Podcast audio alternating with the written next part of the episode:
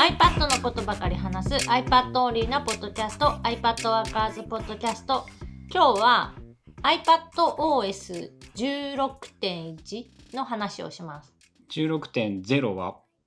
オープンにならずいきなり出た時から1だったね。そう10月25日に、えー、iPadOS16.1 っていうのがメジャーアップデートで正式リリースされました同時に iPhone も16.1に OS が上がっていて共有フォトライブラリーっていう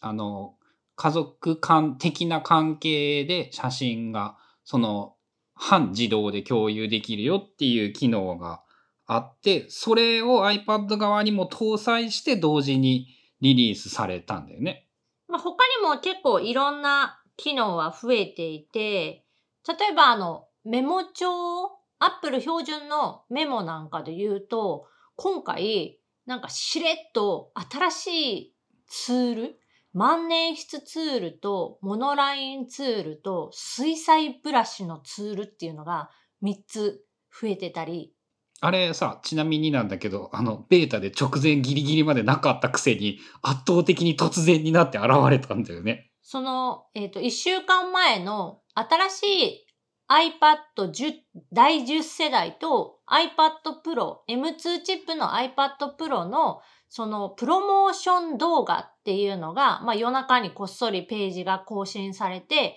そこに動画が入ったんだけど、その動画の中の映像では、アップルのメモでなんか水彩みたいな絵を描いているところがあって、え、これもしかして新しいツール入るんじゃない？って思ったら、16.1で見事に新しいツール3つが増えてた。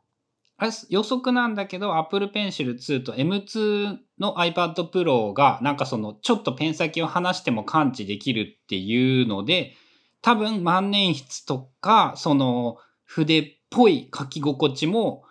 あいつである程度リアルに再現できるだろうっていう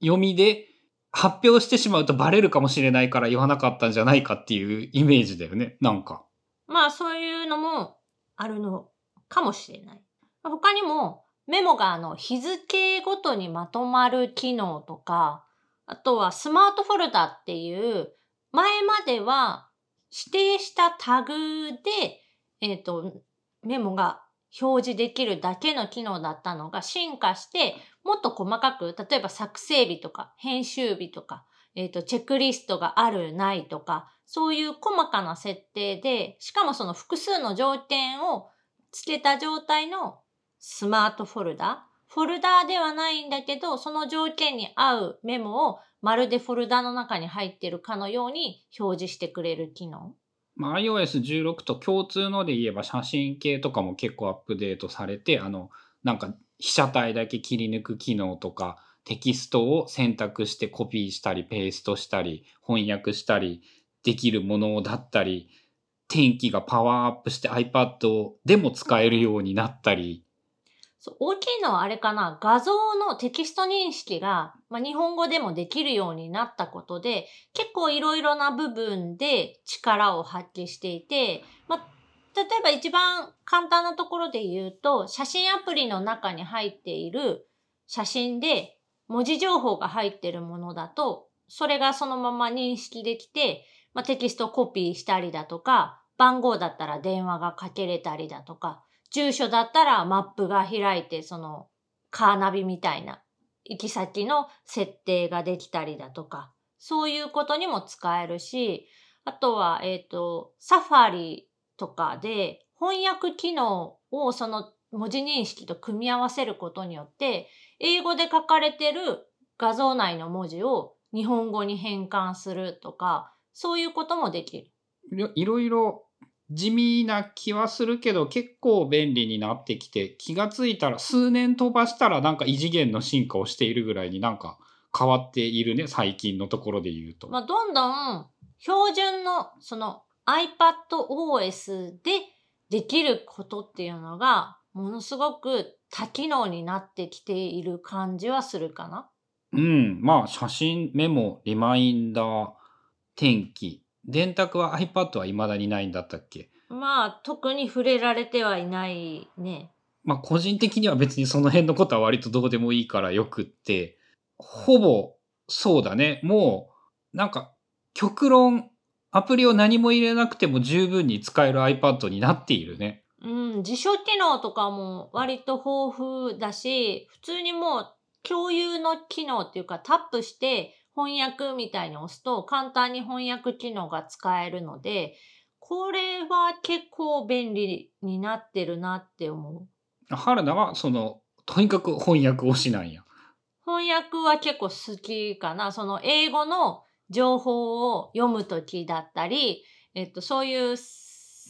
なんて言うんだろう、あの、アンケートに答えるときとかに、昔だったら Google 翻訳の画面を2個並べたりして、こう、私は何々ですみたいなのを書いて、それを翻訳したやつをコピーして、なんかフォームにペーストみたいなしてたんだけど、最近、その Apple の標準機能で置き換えっていうのができるから、その英語のフォームのところに直接日本語で書くじゃん、答えを。で、それを範囲選択してタップすると、コピーとかペーストとかってメニューが出てくる中に翻訳っていうのがあるから、翻訳を押すと、今選択してるやつを何の言語に翻訳するかって選べて、で、さらに翻訳をコピーする以外に翻訳に置き換えるっていう機能があるから、それをポチって押したら、あたかも最初から英語で打ってたみたいな感じで答えられる。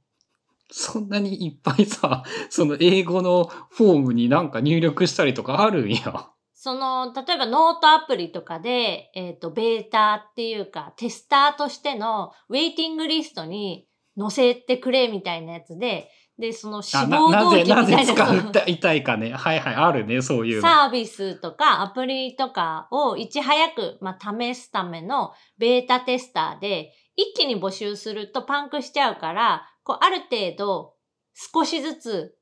使える人を増やしていくっていうのが、まあ、セオリーだったりするから、そういうのに参加するためには、まあ、基本言語が英語しかないから、そこで頑張ってやるっていう。俺はさ、まっとうに英単語を覚えるっていうアプローチをすることにしたんだけれども、春菜さんはもうそこはほぼ100%捨ててツールに割り切っているよね。うん、その、まあもちろん、自分の頭だけで書けたり喋れたりするのが一番ベストなんだけど、でもそこですごい苦労するぐらいなら、最新のテクノロジーを使ってやればいいんじゃない？みたいな。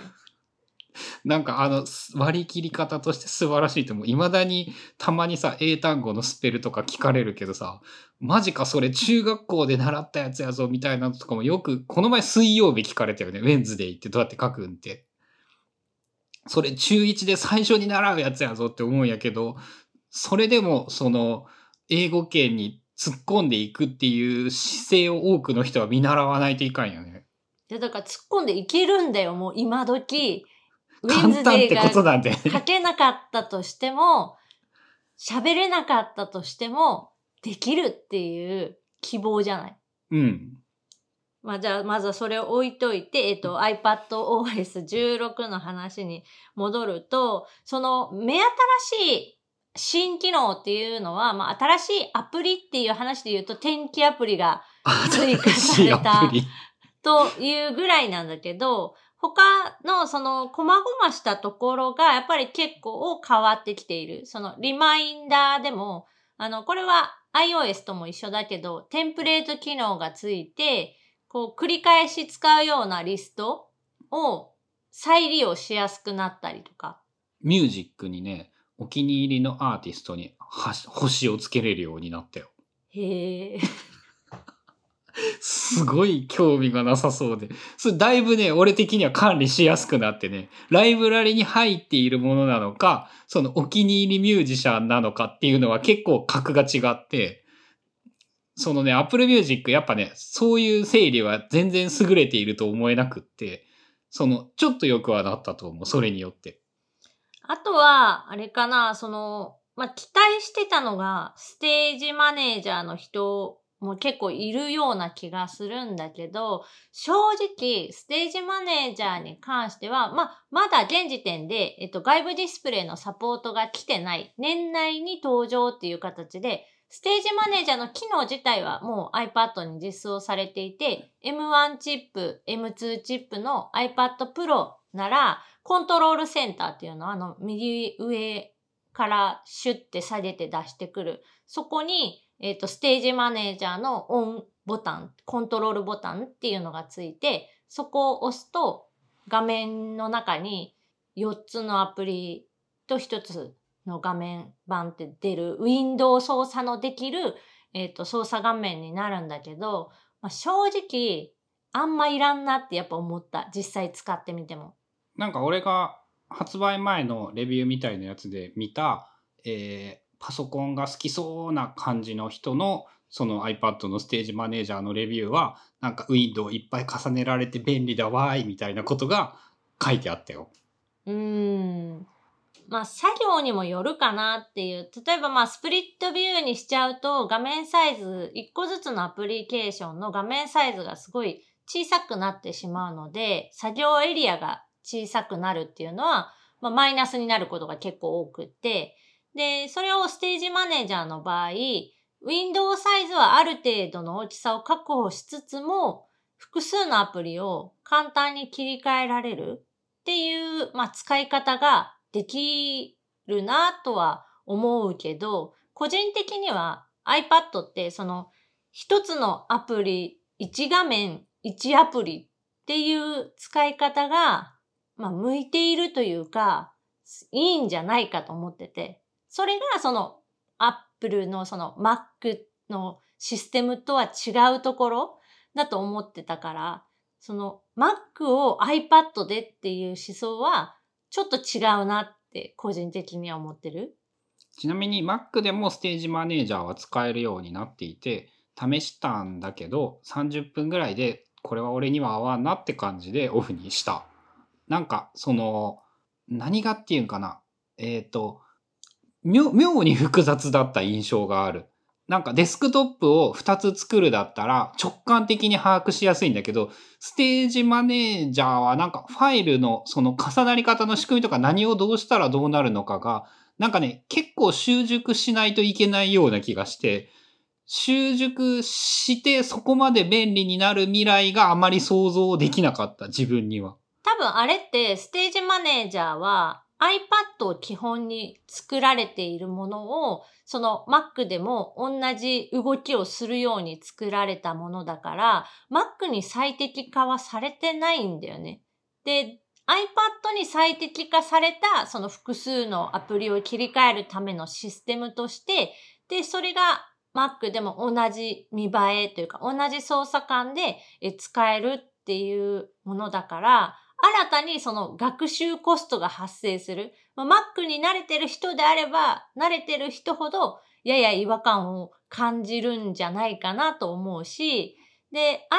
iPad に慣れてる人からすると、やっぱりそのそもそもウィンドウを操作するという作業が、動かさんといかんのやもんね。大きさ変えたりとか。できてしまうっていうか。そう、できてしまうがゆえに、煩雑になる。操作が複雑になって、シンプルではない。で、かといってめっちゃ使いやすいかというと、そうでもないなって。例えば、アプリを切り替える場合であっても、今だとその複数の指で、えっと、シュッてこう横にスワイプすると、1個前のアプリケーションに切り替えとかができるから、1、2個のアプリをこう、さっささっさ切り替える程度であれば、今のそのフルスクリーンっていうの1画面、1アプリの状態でも全然できるし、だから使い方次第なのかな。うん、でも、その4つ以上のアプリを同時にぐるぐる使う使い方ってどうだろう、うん、っていうのが一番最初の印象。個人的に、えっと、期待はしていて、うんとね、iPad を外部ディスプレイにつないで、まあ、今の自分のやり方が MacBook を外部ディスプレイにつないで、基本その画面で操作をして、なんかいろんなことをやるっていうのが基本なんだけど、それの中心が iPad になって、なんかさ、手元に iPad を置いて画面をつないで、大画面のディスプレイを、その iPad のディスプレイを使いつつ、なんか上手に、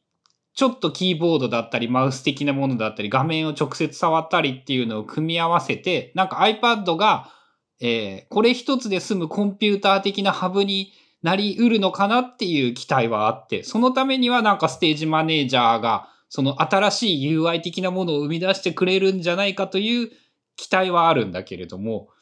まあでも、多分俺は使わないっていうのは、それはまたそれで思っているんだよね。まあ今、そのチップの話で言うと、iPad Pro は M1 チップ、M2 チップが入ったモデルなので、言ったらさ、その MacBook Air とか MacBook Pro に入っているチップと同じ、まあ、ものが、まあだから大雑把に言えば同じ性能なんだよね。そう、あの、細かいところで言うとちょっと違うんだけど、まあ、ほぼ同じぐらいって言っていいものが入っているので、できなくはないんだよね。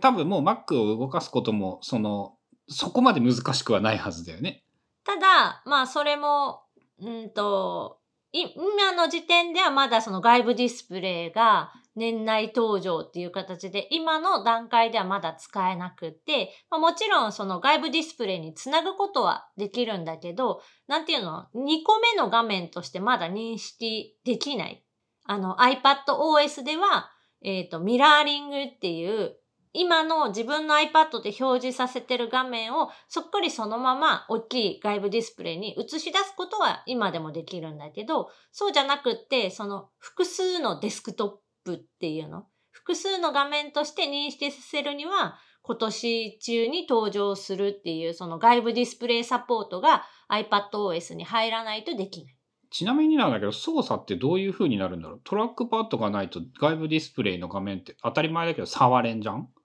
まあ、その、うんと、ステージマネージャーおよび、えっ、と、あの、ユニバーサルコントロール系の話で、1個のマウスとキーボードで複数のデバイスを操作するみたいな話。あ、じゃあイメージで言うと、やっぱマジックキーボードを iPad につないだ上でディスプレイにつなぐが基本姿勢になると思われるんだ。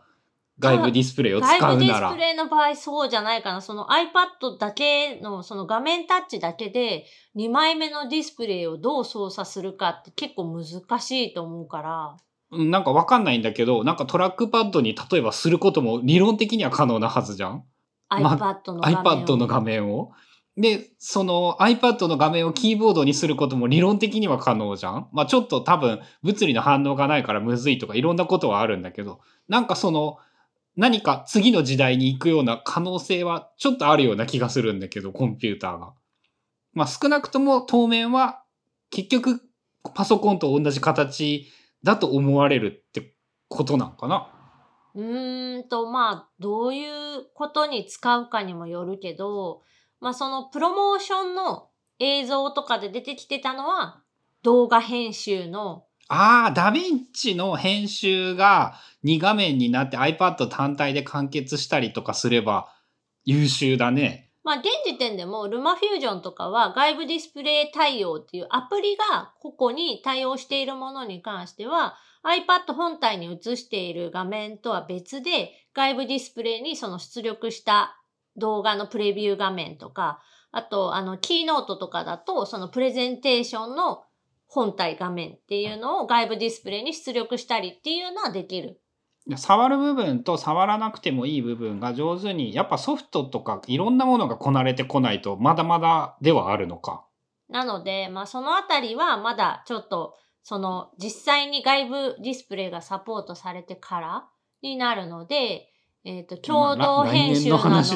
リーフォームうん。とか、あとは、えっ、と、そういう外部ディスプレイの話なんかはまた今後、そのアップデートで、えー使えるようになったら、その時に全部まとめてその iPadOS16 がどういうのに使えるのかとか、まあ、iPad のその今後の、なんていうの使い方みたいなものも、まあ、見えてくるのかなっていう気がすある意味で2、3年経ったら、その未来がまた出てくる可能性は、期待は結構できるかもしれないね。まあ常にそういう技術だったり、えっ、とまあデバイスの変化っていうのは起こっているので、どんどんどんどんもちろん変わってはいくと思うから、常にその認識はアップデートしてた方がいいかな。昔できなかったからって今できないっていうのはもう全く言えない。まあまあ、それは、あれだね。自分にも、自分の場合に、本人が気づいてないこととかめっちゃよく起こるからね、それが。で、特にこういうあの iPad とか iPhone とか、まあ、Mac もそうだけど、1年に1回そのメジャーアップデートっていう大きなアップデートがかかって、で、さらに言うとそういうの別に新しくなったからって見た目は変わらない、ほぼ。Mac 結構変わったよ。システム環境設定とかがなんか iPad みたいになった。まあ、変わるところもあれば変わらないところもある。あの、iPadOS に関して言うと、今回のその15から16へのアップデートでは、そんなに大きく見た目は変わっていないので、何が変わっているのかとか、何が新しくできるようになっているのかっていうのは、チェックしておいた方が、その自分の使い心地にも直結してくるかなまあ年に1回ちょっとずつアップデートした方が、なんかある日突然3年放置しとくと何もかも変わってわからんくなっているとはなるね。で、今多分その、えっ、と、Apple が準備してくれているヘルプっていうのかな iPadOS16 バージョンが出てる、出た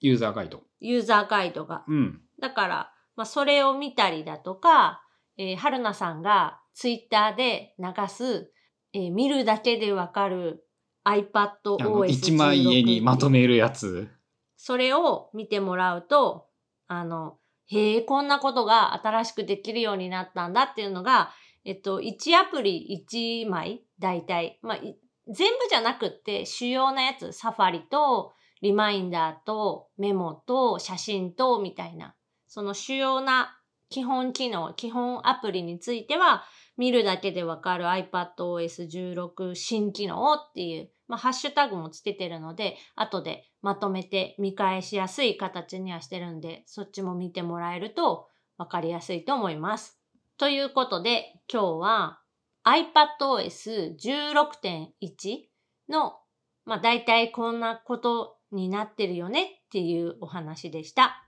番組への感想やリクエストなどは、シャープ iPadWorkers のハッシュタグをつけてツイートしてください。それではまた来週、iPadWorkers ポッドキャストでした。